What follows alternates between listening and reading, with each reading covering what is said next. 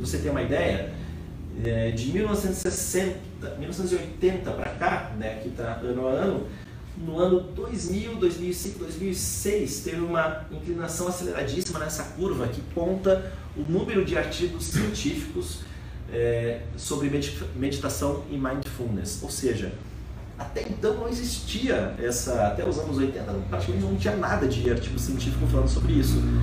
É, quer dizer que só porque a ciência explica, quer dizer que é o que funciona? Não necessariamente, porque a gente está falando de uma cultura que tem mais de 5 mil anos, então é muito mais antigo do que a própria existência da, da ciência.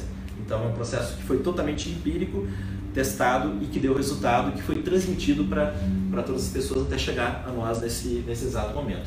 Só para você ter uma ideia, em 2015 foram mais de 600, quase 700 artigos científicos publicados estudando essa questão de mudança da consciência e expansão da, da mente.